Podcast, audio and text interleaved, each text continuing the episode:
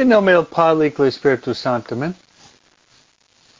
Muy buenos días y es un gusto estar con ustedes como siempre. Y queremos empezar nuestra conversación en nuestra familia de perseverancia,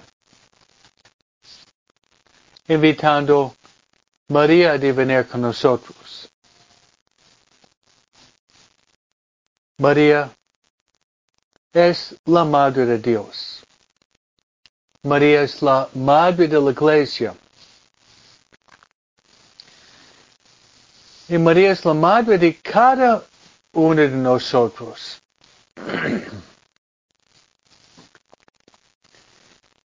y también invocamos a María en la soberana. María es nuestra vida, dulzura y ¿Qué esperanza? Es invocar María. Santa María del Camino. De caminar con nosotros. Llevarnos a Jesús, quien es el Salvador. Jesús, quien es nuestra vida. Jesús, quien es nuestro camino, vida, verdad. Rezando. Dios te salve María llena de gracias. El Señor es contigo. Bendita tú eres entre todas las mujeres. Y bendito es el fruto de tu vientre, Jesús. Santa María, Madre de Dios, ruega por nosotros pecadores. Ahora y en la hora de nuestra muerte. Amén. Luego, hermanos, queremos también invitar a estar con nosotros nuestra guía espiritual. Nuestra guía espiritual es el Espíritu Santo.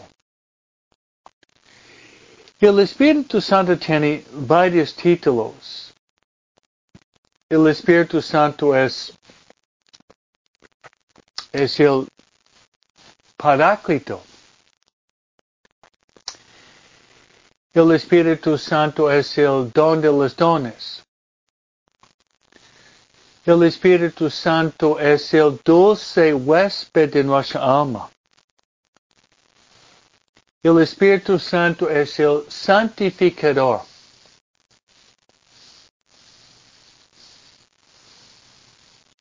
El Espíritu Santo también es nuestro consejero y nuestro consolador. Y además, de gran importancia, el Espíritu Santo es nuestro maestro interior. San Pablo, en la carta a los romanos, lo expresa así. No sabemos rezar como conviene, pero el Espíritu Santo intercede con gemidos inefables. Gemidos inefables para que digamos, Abba. Abba que significa padre o papi.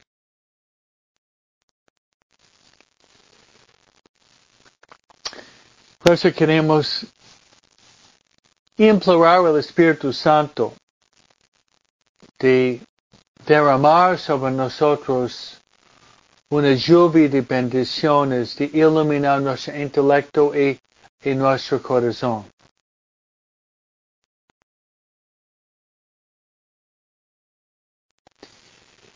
Vamos a rezar la oración clásica al Espíritu Santo. Juntos. Ven Espíritu Santo, llena los corazones tus fieles. Enciende ellos el fuego de tu amor. Envía tu Espíritu y serán criados. y renovarás la faz de la tierra. Oremos. Oh Dios que has iluminado los corazones tus fieles con la luz del Espíritu Santo. Danos de gustar todo recto, según el mismo Espíritu, y gozar siempre de sus consuelos por Cristo nuestro Señor. Amén.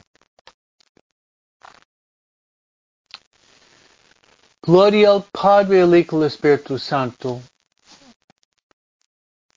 como era principio, ahora siempre, por los siglos de los siglos. Amén. Nuestra Señora de Guadalupe, ruega por nosotros.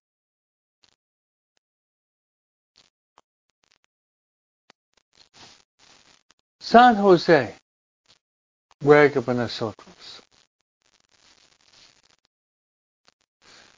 San Miguel,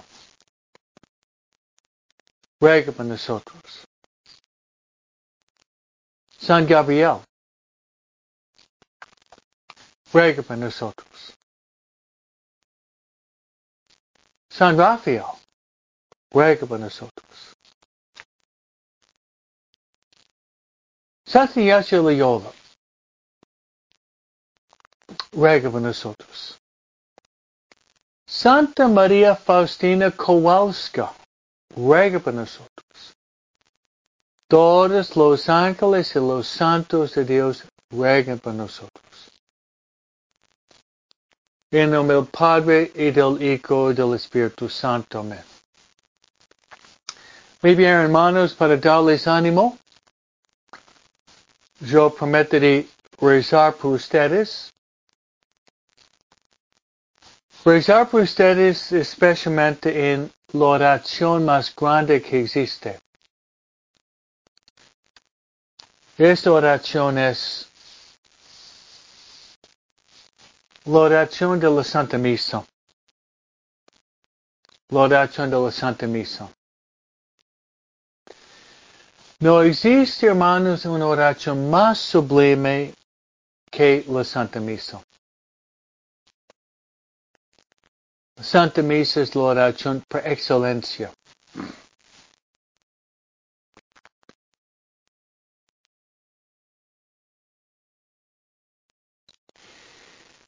Y bien, hermanos, la oración es la Santa Misa por excelencia, voy a rezar y ponerle sobre el altar. Y primera intención voy a rezar para que podamos nosotros estar abiertos,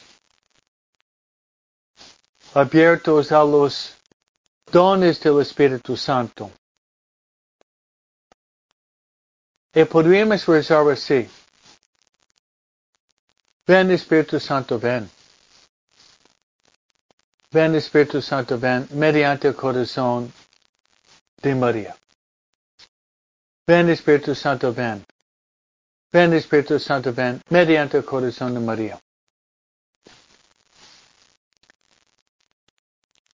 Mi segunda intención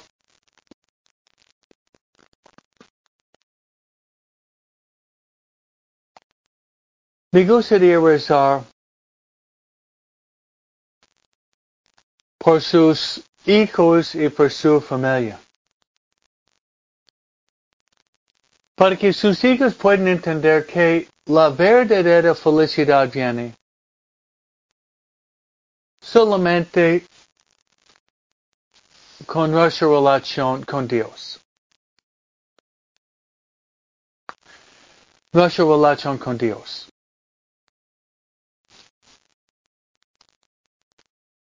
Y finalmente me gustaría rezar, hermanos, por los moribundos, los que, los que van a, van a morir. Hoy. Para que puedan estar en, en la gracia de Dios. Esas son mis intenciones que voy a poner sobre el altar.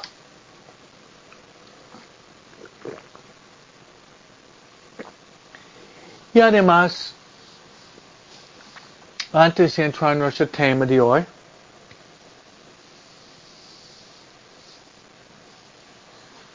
con ustedes, con la diócesis, con la Iglesia Católica, debemos, debemos rezar por el descanso de nuestro querido amigo obispo David Ocano, que ustedes saben, hablé de esto ayer en mi práctica. Me gustaría ustedes uh, si pudiéramos rezar por él.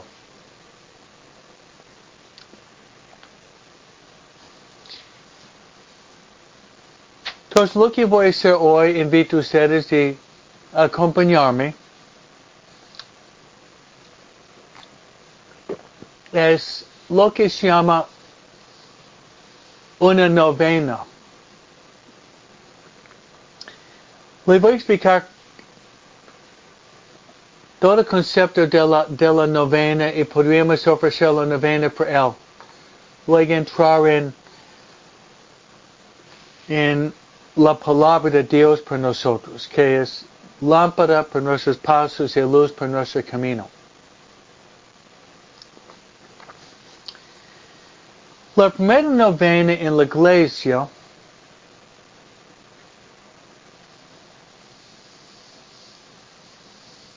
fue en preparación por el cumpleaños de la iglesia.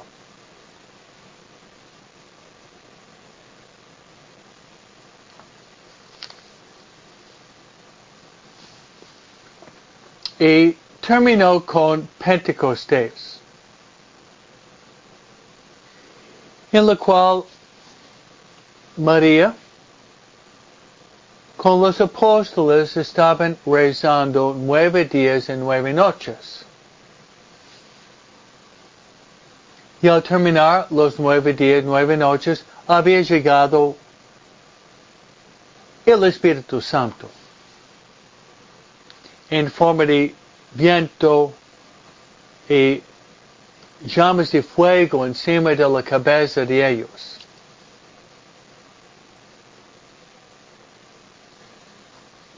Entonces, novena significa nueve.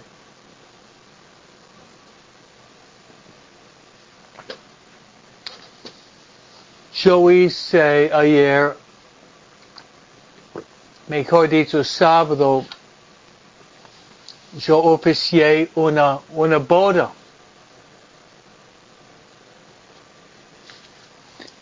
Y cuando estaba platicando con los novios, les había dicho que yo voy a ofrecer un regalo para ustedes. El regalo fue de hacerles una novena en la cual cada día por nueve días yo voy a ofrecer una intención secundaria en mi misa por ellos, nueve días. Pues hermanos, hay, hay varias maneras que podríamos hacer novenas. Entonces, cada día por nueve días, por esos novios ya, ya esposos, ellos están sobre mi altar en la misa.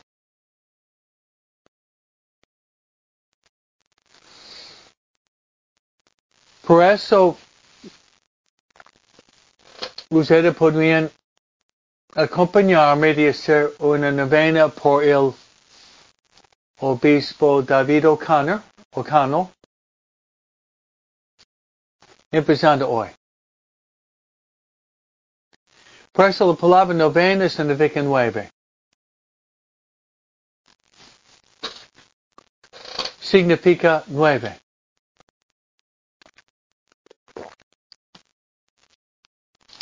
Nueve. Nueve días consecutivos. Mi manera es rezar la misa cada día.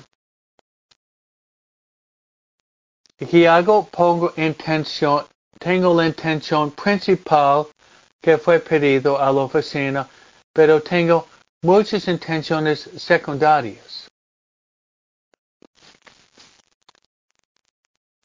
Y uno sería de rezar por esos novios ya casados y me gustaría empezar hoy con ustedes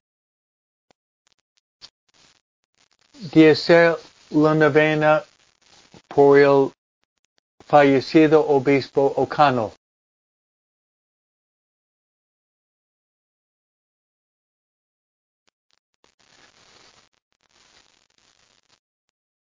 Entonces, cada día por nueve días, cuando yo rezo la misa, part, uh, parte de mi intención va a ser por el obispo y por la iglesia de Los Ángeles. Podríamos agregar más. Podríamos agregar más. Y sería tal vez rezar el rezar el rosario cada día por nueve días. O ofrecer su comunión cada día por nueve días. O podría ser rezar la coronilla de la misericordia cada día por nueve días. O podrían ustedes hacer los tres, uh, misa, comunión Rosario y Cornelio. Deberíamos, hermanos, deberíamos, hermanos, experimentar, experimentar la libertad de los hijos de Dios. Experimentar la libertad de los hijos de Dios. Bien. Entonces, lo que me gustaría hacer con ustedes hoy día, entrando en nuestro tema,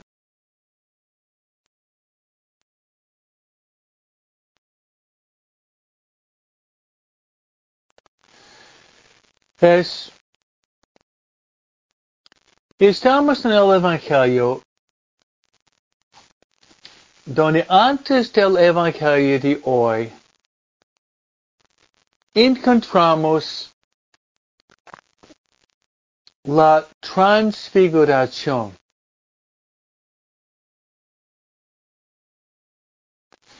La transfiguración.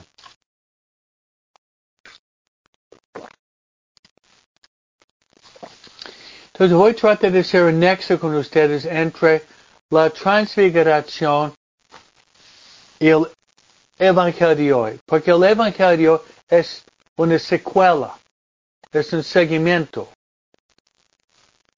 de lo que sigue después de la transfiguración.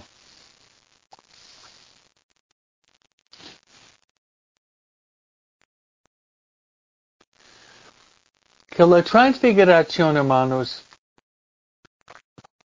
es uno de los misterios luminosos, misterios de la luz. Tanto que el Papa San Juan Pablo II en su carta apostólica, que se llama Beata Virgen María Rosario, él dice que el misterio de la transfiguración es el misterio luminoso por excelencia. Me trata de sacar mensajes. Pedirle por medio de la transfiguración que Dios nos dé mucha luz. Podríamos rezar así. Señor, dame luz. Señor, Damilus. Señor, Damilus.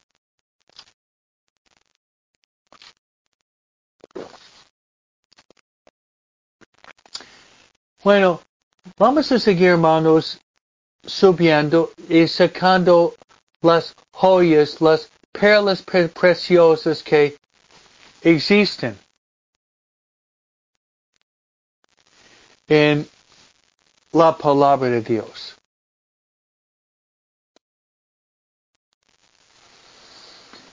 Y es que Jesús está caminando, subiendo con tres de sus mejores amigos. Hay mucho para decir en esto. Jesús está subiendo la montaña. Estamos a punto para entrar en la cuaresma. Es tiempo para subir la montaña de la santidad. De subir la montaña de la santidad debería ser nuestro anhelo, nuestro deseo.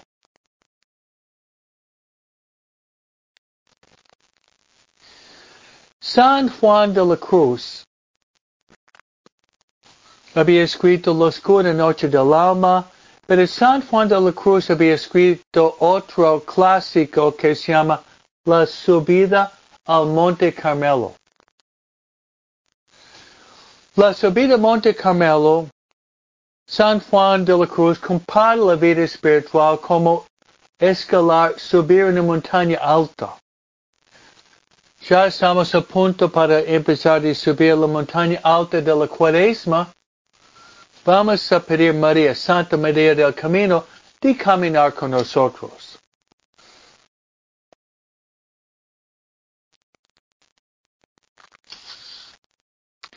Bien.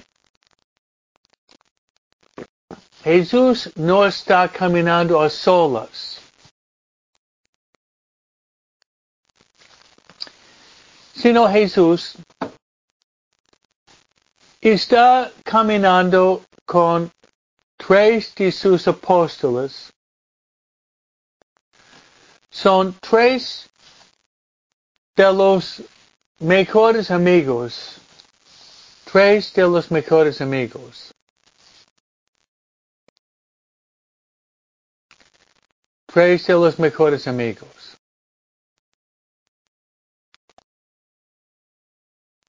Me encanta el retrato del Sagrado Corazón de Jesús, donde tiene el corazón afuera, fuego brotando del corazón, y abajo dice Jesús, el amigo que nunca falla. Podría ser, hermanos, un propósito por la cuaresma de caminar con Jesús, subir con Jesús, y cultivar, cultivar hermanos, cultivar hermanos, una amistad, una amistad siempre más profunda con Jesús. De cultivar una amistad siempre más profunda con Jesús. Él es el amigo que nunca falla. Relacionado con este propósito, hermanos, estoy dando los ejercicios en inglés español. Esta noche estoy dando en, en español a las 7 de la tarde.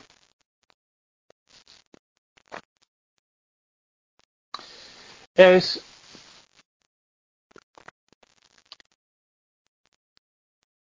que para poder cultivar una amistad con alguien, debemos pasar tiempo con la persona. Si no pasamos tiempo con nuestro amigo, poco a poco la amistad se va enfriando, disminuyendo en, yo pienso, en profundidad. Lo mismo podríamos decir con nuestra relación con Jesús.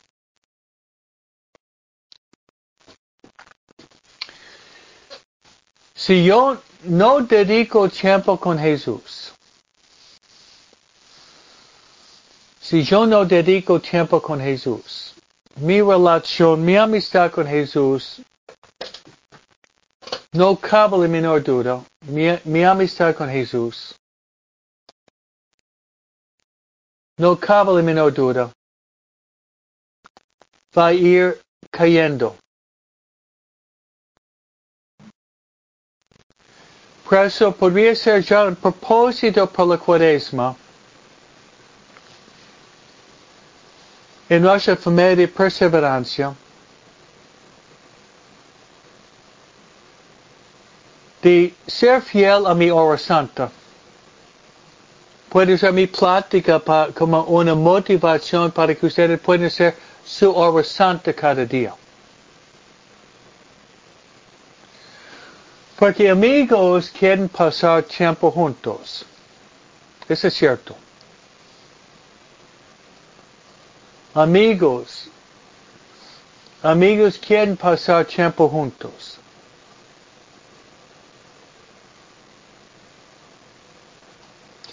Y Jesús es el amigo que nunca falla. Ejemplo, yo me levanté más o menos a las cinco, pasé una, como una hora media de mi hora santa con Jesús, luego bajé para rezar con el Padre y el Diácono, la liturgia de las horas, empezando cada día dándole a Dios dos horas. Luego doy mis pláticas, pláticas con ustedes. Pero yo no puedo, no puedo vivir sin mi plática con Jesús. No puedo, no puedo vivir sin esta plática, diálogo, conversación con Jesús y María. Jesús es el amigo que nunca falla, María es la amiga que nunca falla, y San José es mi Padre que nunca me falla. Debemos tener amistad con Jesús, María y San José.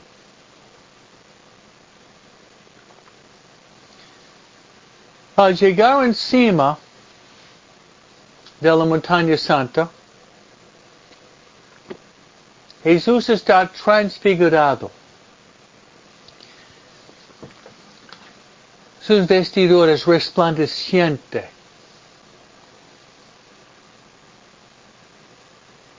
Como el sol.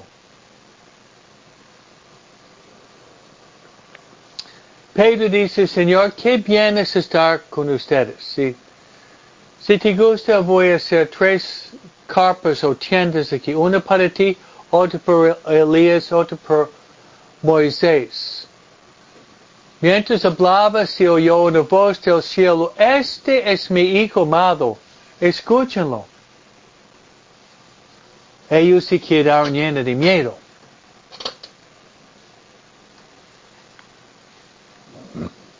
Cuando yo medito sobre las palabras de San Pedro, me hace pensar en estar frente al Santísimo. Al frente al Santísimo y decirle,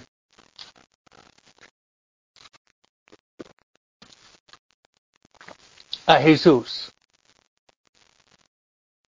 Señor, qué, qué, qué bien es estar contigo. Estoy mirando a Jesús en el Santísimo Sacramento de Señor, qué bien es estar contigo. Como Pedro podía ver a Jesús, nosotros podemos exponer al Santísimo y decir, Señor, Jesús, qué bien es estar contigo. Ojalá que ustedes tengan una atracción magnética hacia el Santísimo Sacramento del altar. Dichosos ustedes que ven lo que ven, que oyen lo que oyen, dice Jesús. Muchos profetas del pasado querían ver lo que ustedes ven, oír lo que ustedes oyen. Y nosotros podemos decirlo frente a Jesús sacramentado.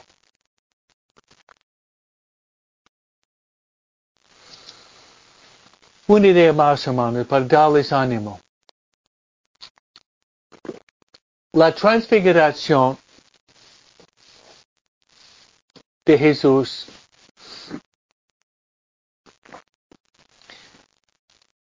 sus tres mejores amigos contemplaron el rostro glorioso de Jesús. El rostro glorioso de Jesús.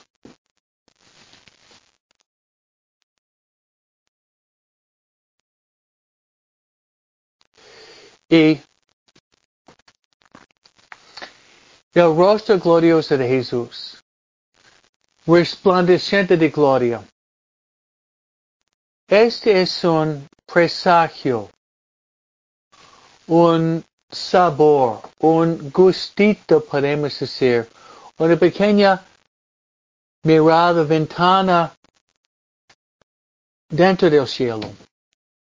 Es una invitación de meditar sobre el cielo donde vamos, hermanos.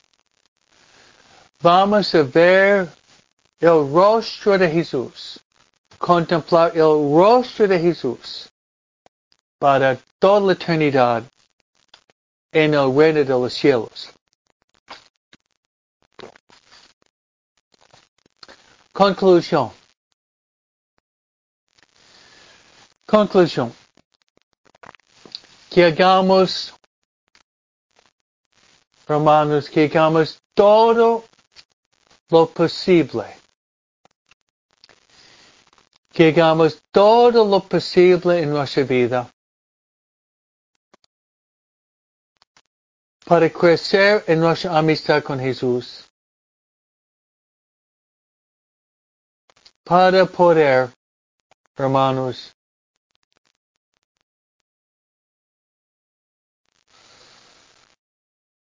llegar al cielo. Hagamos todo lo posible en nuestra vida, hermanos, para alcanzar, para llegar al cielo. Que serve al hombre ganar todo el mundo, se pierde su propia alma. Que serve al hombre hermanos, ganar todo el mundo se pierde su propia alma.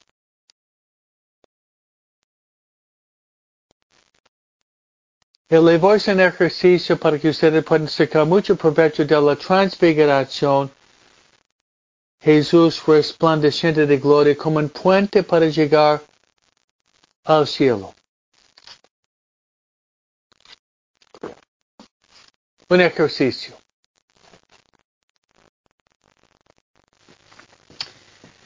Trata de traer la memoria. Trata de traer a la memoria. El día, la hora, el minuto y el momento más feliz en tu vida.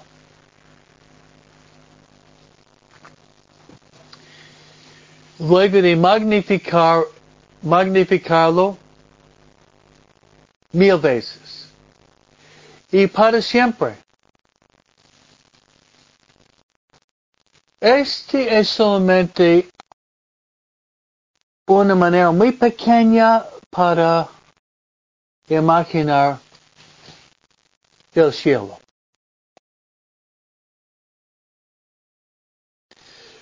Lo que le voy a decir lo que había dicho ayer en inglés en mi plática sobre los ejercicios.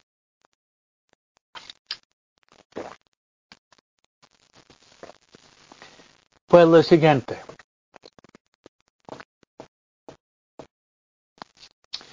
Usted que son mamás,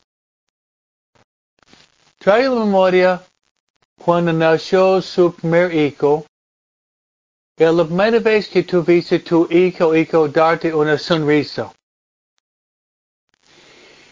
Imagino que ese fue tal vez el momento más feliz en tu vida. Nace, llora, después le da le da la primera sonrisa.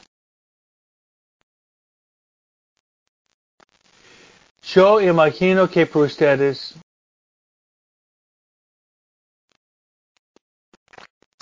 fue un momento inolvidable.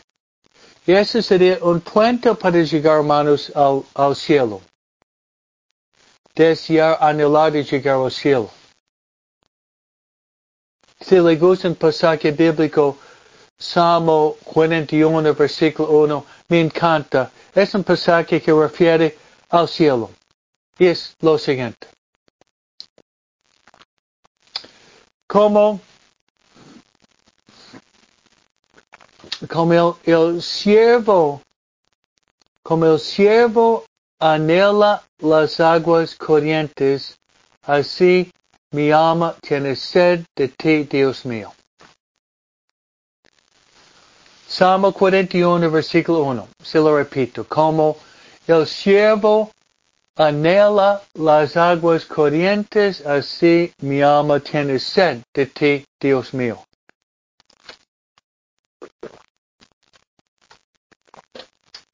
Mi alma tiene sed de ti, Dios mío.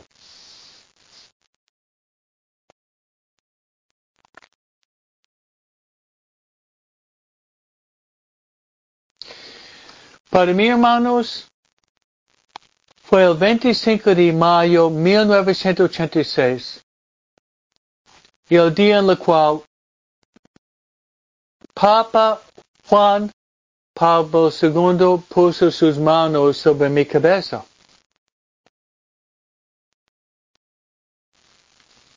Y yo, yo salí de la Basílica de San Pedro un nuevo sacerdote. Para mí fue el día, la hora, el momento más feliz de mi vida cuando fue, tuve la transformación en sacerdote. Bajo las manos del Santo Padre San Juan Pablo II. Por eso tengo cabellos santos. Soy una reliquia de tercera clase porque Juan Pablo es un santo. Pues hermanos, debemos hacer un intento de pensar más en la razón de nuestra existencia, porque nosotros estamos aquí. Estamos aquí para alabarle al Señor darle reverencia, servir al Señor. Y mediante esto de salvar a nuestras almas, significa llegar al cielo. De llegar al cielo. Así es, hermanos. Ahorita el Evangelio es lo siguiente. Lo que sigue la transfiguración. Te estoy dándole una secuela del Evangelio.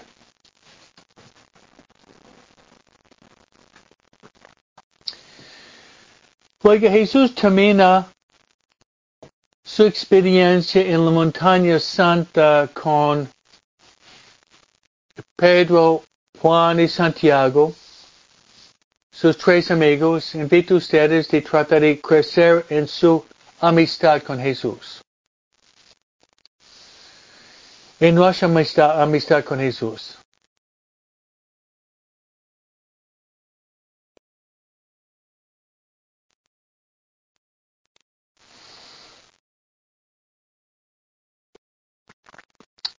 Jesús baja la montaña santa.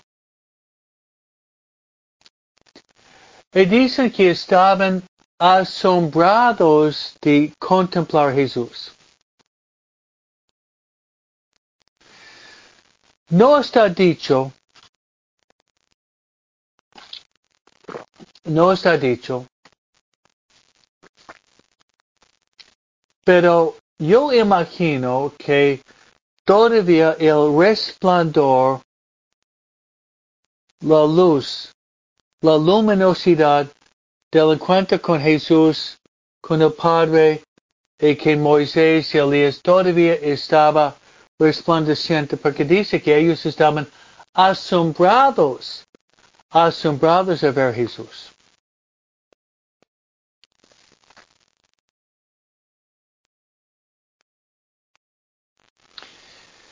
Pero es interesante al llegar al pie de la montaña,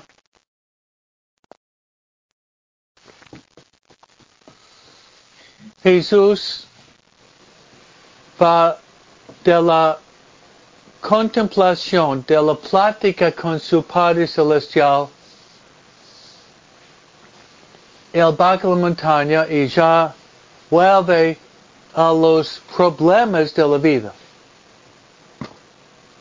¿Cuál fue el problema? Bien. Los otros apóstoles estaban abajo, esperando a Jesús. Y resulta que un hombre, un papá, trajo a Jesús sus apóstoles, su hijo, que tenía un problema muy grande. Su hijo estaba poseído por el diablo.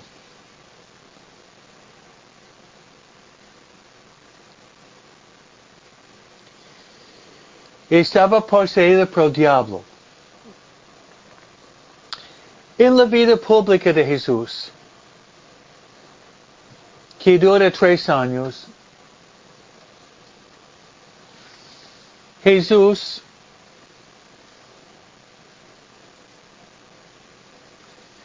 en esos tres años prácticamente hace tres actividades. Jesús predicando con abundancia. Jesús también hacía milagros. Él decía, si ustedes no creen en mis palabras, por, por lo menos creen en mis obras. Por eso Jesús hacía milagros sanando los cuerpos y milagros sobre la naturaleza cuando Jesús cambió agua en vino, la multiplicación de los panes. Para dar prueba que Jesús era también el Hijo de Dios. Jesús era el Hijo de Dios. Jesús era el Hijo de Dios.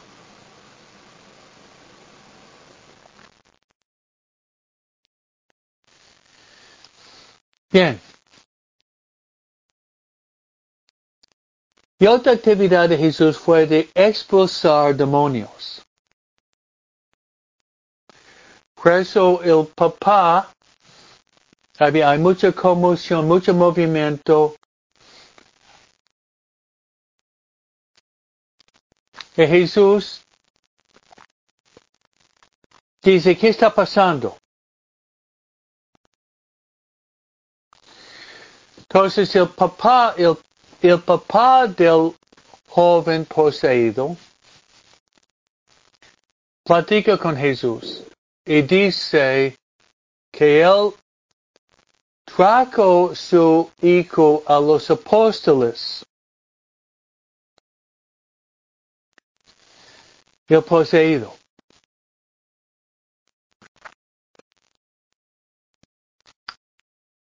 Y ellos no han podido expulsar el diablo. No han podido. Jesús, con un suspiro grande, ¿cuánto tiempo tiene que aguantar esta generación perversa? Qué poca fe tienen ustedes. Y luego Jesús dice al, hombre,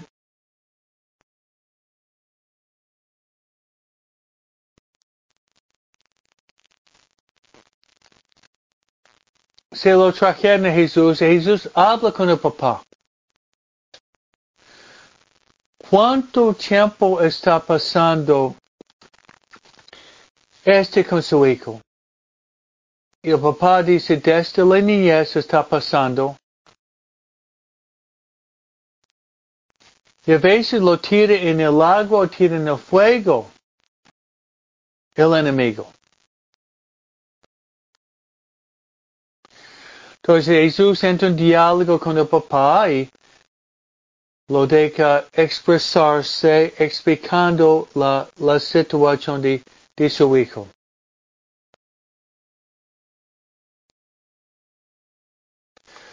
Luego llega el momento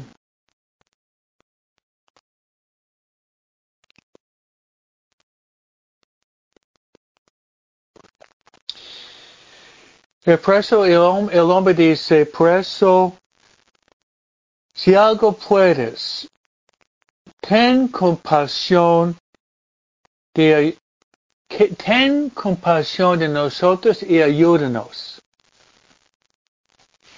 Qué oración hermosa.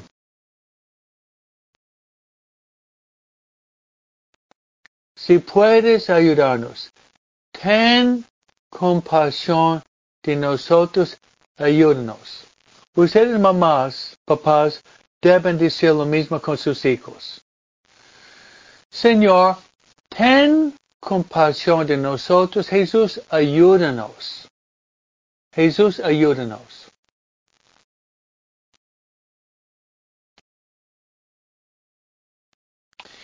Y Jesús dice, si puedes,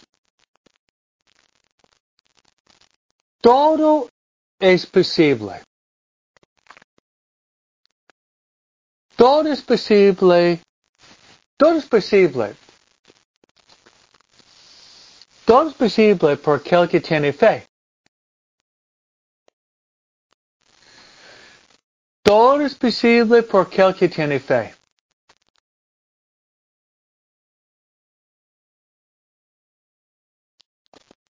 Fíjense, hermanos, que la condición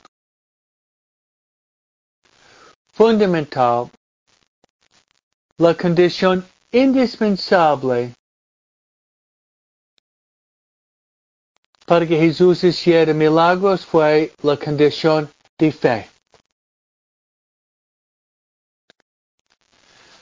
Podemos preguntarnos cómo está nuestra fe. ¿Cómo está nuestra fe? ¿Es grande o pequeña?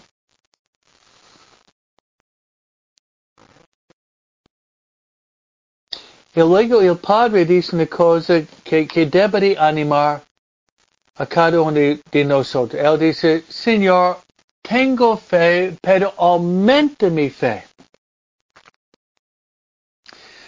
Yo pienso que nosotros podríamos identificarnos con este papá. Señor, yo tengo fe, pero mi fe puede crecer mucho más. Yo también. Señor, tengo fe, pero aumente mi fe.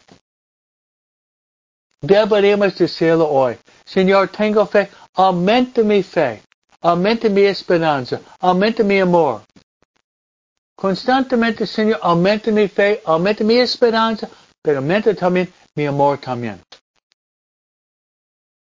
Aumente mi fe.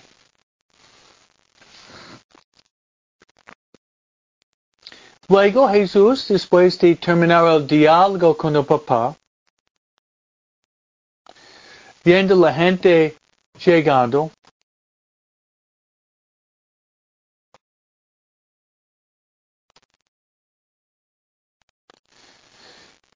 entonces Jesús mirando el joven dice, Espíritu mudo y sordo. Espíritu mudo y sordo. Yo te lo mando. Sal de él.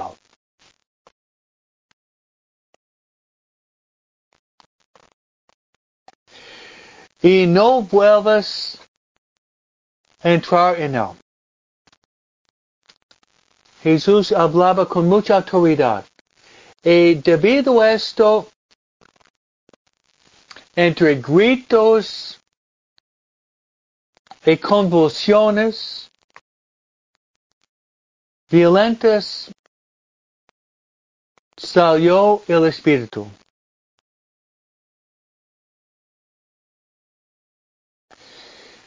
Y el muchacho se quedó como muerto.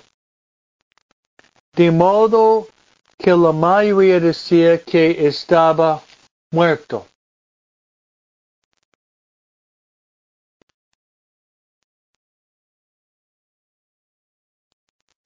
Pero Jesús, la gente pensaba que estaba muerto, pero Jesús lo tomó de la mano.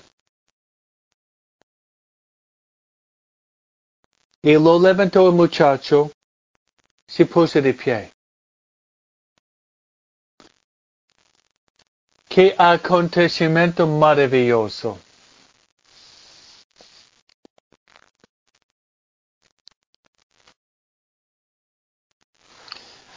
Qué grande. Es un pasaje bíblico que conmueve, ¿no es cierto? Conmueve mucho.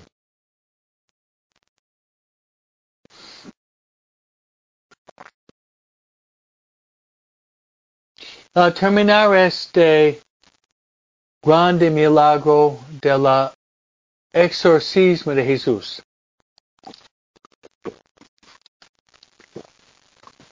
Los apóstoles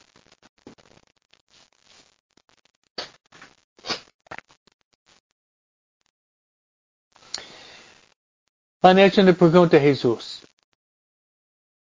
¿Por qué nosotros no podemos expulsarlo?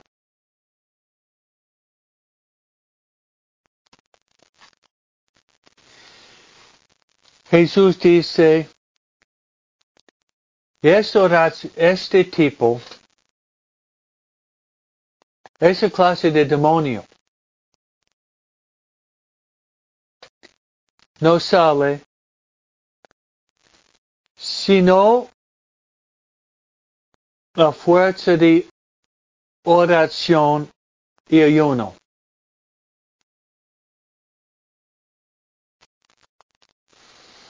Es interesante, hermanos, ese pasaje. Porque este miércoles, en dos días, entramos en el tiempo litúrgico de la cuaresma. Es un tiempo de gracia. Y el domingo que viene, el Evangelio, el domingo que viene, siempre el primer domingo de la cuaresma es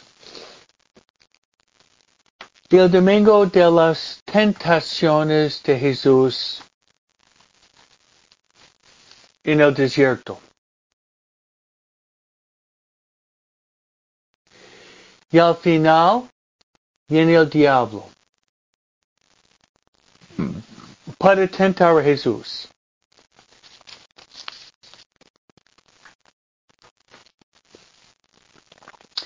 ¿Cuáles fueron las armas que usaba Jesús para vencer el diablo?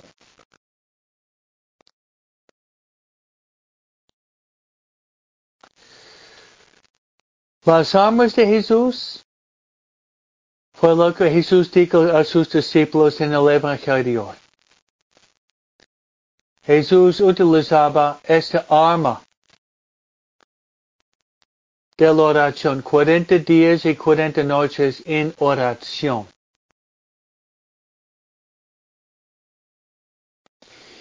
Y además, Jesús utilizaba otra arma de la penitencia del ayuno. Para poder ganar la carne, el diablo y el mundo, los tres enemigos en la vida espiritual, deberíamos utilizar las armas que nos ofrece Jesús. La oración y la penitencia. Muy bien, hermanos. Tuvimos una muy buena plática hoy. Les invito a compartir, compartir nuestra plática a sus amigos. Para que podamos crecer en cantidad y calidad y todos alcanzar la salvación. Que Dios le bendiga. Y el Señor esté con vosotros. Os bendiga Dios Todopoderoso, el Padre, el Hijo el Espíritu Santo. Amén.